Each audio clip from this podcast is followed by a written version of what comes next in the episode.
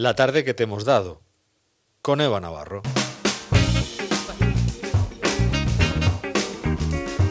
Momento de encontrarnos otra vez con la compañera Eva Navarro que nos va a contar la tarde que les hemos contado a los oyentes, la tarde que les hemos dado. Cuéntanos, Eva. Bueno, pues esta tarde hoy el tema del día es ese paso de la a la fase 1 flexibilizada del municipio de Jumilla y desde allí, desde el ayuntamiento, Patricia Jiménez junto al concejal de Salubridad, Antonio López, nos contaba el mismo Antonio López la situación de los sanitarios en Jumilla sanitarios de aquí de Jumilla han pedido al gerente que por favor ayuda de 15 doctores que habían que hay en plantilla aquí en el centro de salud, solo había siete por el descanso del verano, eh, bajas que nos han cubrido, sobre todo, eh, y nosotros hemos puesto a disposición el ayuntamiento de rastreadores. Y si nosotros podemos ayudar en ese aspecto, no tiene ningún problema, que, nosotros vamos a ayudar en, todo lo que está, está, en nuestras manos. Pero eso, es complicado. Eh, creo que al final, esta semana vienen rastreadores de la unidad militar espero que nos ayuden y, es eso. Y, y también se, se acumula, es que se están dando los datos, los datos se están dando cuatro días después los resultados y eso pues ya viene, viene arrastrando que, que no seamos rápidos en detectar o, en, o poner gente en cuarentena. Además de esto, también ha estado hoy con nosotros Diego Conesa, portavoz del PSOE en la Asamblea Regional, que ayer tuvo una reunión con el presidente regional López Miras, al que le pidió la contratación de más profesores, a medida que se está sopesando hoy en día.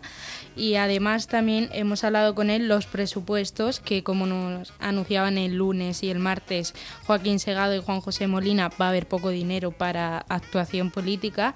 Y él nos contaba así por qué son los motivos de que haya pocos fondos.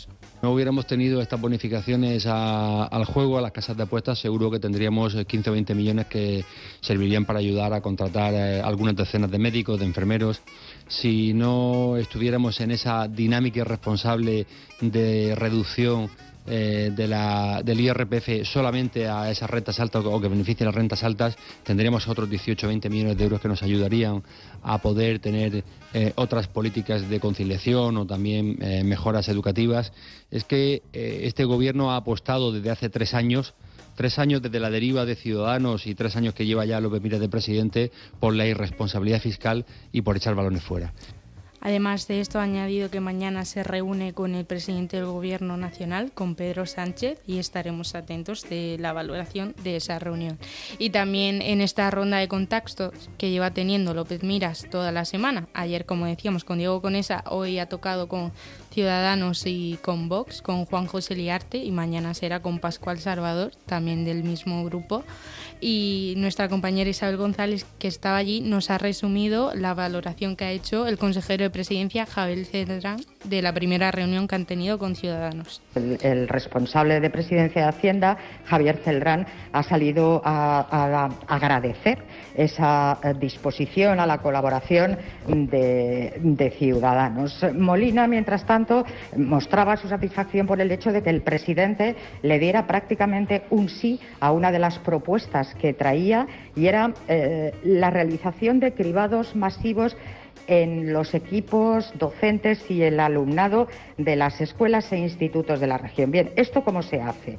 Bueno, pues hay un test de, saliva eh, que permite un diagnóstico más o menos inmediato eh, de, COVID-19 que se podría realizar en cada una de las aulas. Molina traía incluso hechas las, las cuentas. Mm, aplicar esto eh, en cada aula, con una periodicidad, digamos que semanal, costaría alrededor de 2,5 millones de euros. Esta medida que planteaba presentar eh, Juan José Molina, el portavoz de Ciudadanos en la Asamblea Regional, ya no la anunciaba el martes pasado y estaremos pendientes de a qué conclusión llega el Gobierno regional. Y también otro de los temas del día de hoy es que el Consejo de Gobierno ha aprobado esa semipresencialidad en el curso universitario de la Universidad de Murcia y ha estado con nosotros Francisco Javier Martínez, vicerrector de comunicación de la UMU, y Antonio Bernal, el delegado de la Facultad de Medicina de la misma universidad, y no se sorprendían ante la elección de esta modalidad, ya que para ellos es la más adecuada, pero además de eso hemos hablado de la cancelación de las prácticas clínicas y qué opinan ellos de la obligatoriedad de que no se hagan estas prácticas y lo necesarias que son. Que es que la práctica es irrenunciable y que además pues, los, estudiantes que van a hacer prácticas, tanto en hospitales como en colegios, como en emisoras de radio, o en imprentas o en empresas de contabilidad, pues tendrán que adoptar los protocolos de seguridad que adoptan los profesionales que trabajan en esos sitios. Tenemos que intentar desarrollar la actividad práctica lo más parecido a, lo que hacen los profesionales en todos los sitios. Muchas veces se ha argumentado que hace 50 años no se hacían el número de prácticas que se hacía ahora, pero también la medicina ha evolucionado y también el trato del paciente ha evolucionado.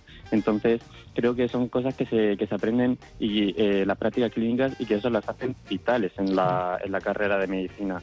Eh, por mucho que muchas veces te pueden enseñar una, una técnica básica como puede ser una reanimación cardiopulmonar, mm, si luego no eh, un médico no es capaz de, de conectar con un, con un paciente a nivel de emocional, de consolarlo, eh, no, no puede llegar a considerarse un buen médico, creo yo. Entonces, eso es lo que ayuda en las prácticas clínicas y lo que le hacen tan vitales y esenciales en nuestro grado. Aunque a pesar de esto hemos de recordar que Francisco Javier Martínez ha anunciado que no está cerrado esto, que están luchando y reuniéndose con el Servicio de Salud murciano para ver si se puede evitar que se cancelen estas prácticas que, como ha explicado Antonio Bernal, son tan imprescindibles. Y siguiendo también con nuestra rutina de cada jueves, hoy en nuestra tertulia El tamaño no importa, eh, Víctor Manuel López, alcalde de Ulea, y alcaldesa de Campos del Río, María José Pérez, nos han anunciado que Ulea sigue libre de COVID y Campos del Río sigue habiendo algunos casos, pero ya está todo más controlado y está bien. Y sobre todo hemos debatido el tema del día, otro de los temas del día, que el Congreso de los Diputados eh, no ha salido adelante el decreto del, de que el remanente excedente de los ayuntamientos fueran a este fondo COVID y así lo debatían ellos dos. Y yo, si me pedís, yo y no voy, no, no haré ninguna aclaración más. Lo único que os, digo es que sería, hubiese sido muy interesante que estuviera salido adelante eh, para, como digo, poder afrontar todos los gastos que tenemos y, salvar el, 21, eh, el año 21. Pero además, eh, os voy a decir una cosa, es necesario que los ayuntamientos, que a los ayuntamientos llegue directamente el dinero, que no pase por las autonomías, porque eh, ese establecimiento de esas medidas son más que necesarias. Por tercera vez en toda la democracia, esto no es que gane alguien y pierda nadie. Simplemente que un gobierno lleva adelante la convalidación de un real decreto, en este caso era el 2720, en el que por tercera vez desde la democracia de España se ha votado en contra. ¿Y por qué? Porque la inmensa mayoría de alcaldes y alcaldesas de España quieren, como dijo incluso en su momento el presidente de la Federación de Municipios, Abel Caballero, eh, los remanentes, los fondos, los ahorros de los ayuntamientos son de los ayuntamientos. Los ahorros de las provincias y comunidades autónomas son de las comunidades autónomas. Por tanto, tienen que gastarlo ellos mismos y crear un fondo incondicional para aquellos ayuntamientos que no tienen ni remanente ni superávit. ¿Por qué? Porque tienen sus ciudadanos el derecho a tener financiación para poder colaborar y ayudar en la situación actual. Además de esto, otras de las secciones de hoy, nuestra postal sonora es de Mula. Conocíamos el galardón que han recibido esos 16 establecimientos con el distintivo de comercio seguro. Nos lo explicaba Alejandra Martínez, la concejal de turismo de Mula, que además eh, el sector hotelero ha tenido alta ocupación a pesar de la situación. Y pasando ya a la cultura, eh, hoy ha tocado música con nuestra Lola Floyd, bajista del grupo Locurs, que nos ha traído los lanzamientos del verano y algunos de los seleccionados para el Crea Murcia Pop Rock. Podemos escuchar de fondo a The Killers. Y además también hace un rato terminaba Eugenio González en sus viajes musicales espacio-temporales, hoy repasando las actuaciones de la Mar de Músicas de los artistas relacionados con Chile y entre otros pues ha traído a Javier a Javier Amena. Y los demás está todo en la web. Y ahí lo pueden ver en el podcast. lo pueden ver escuchar leer todo. Gracias Eva.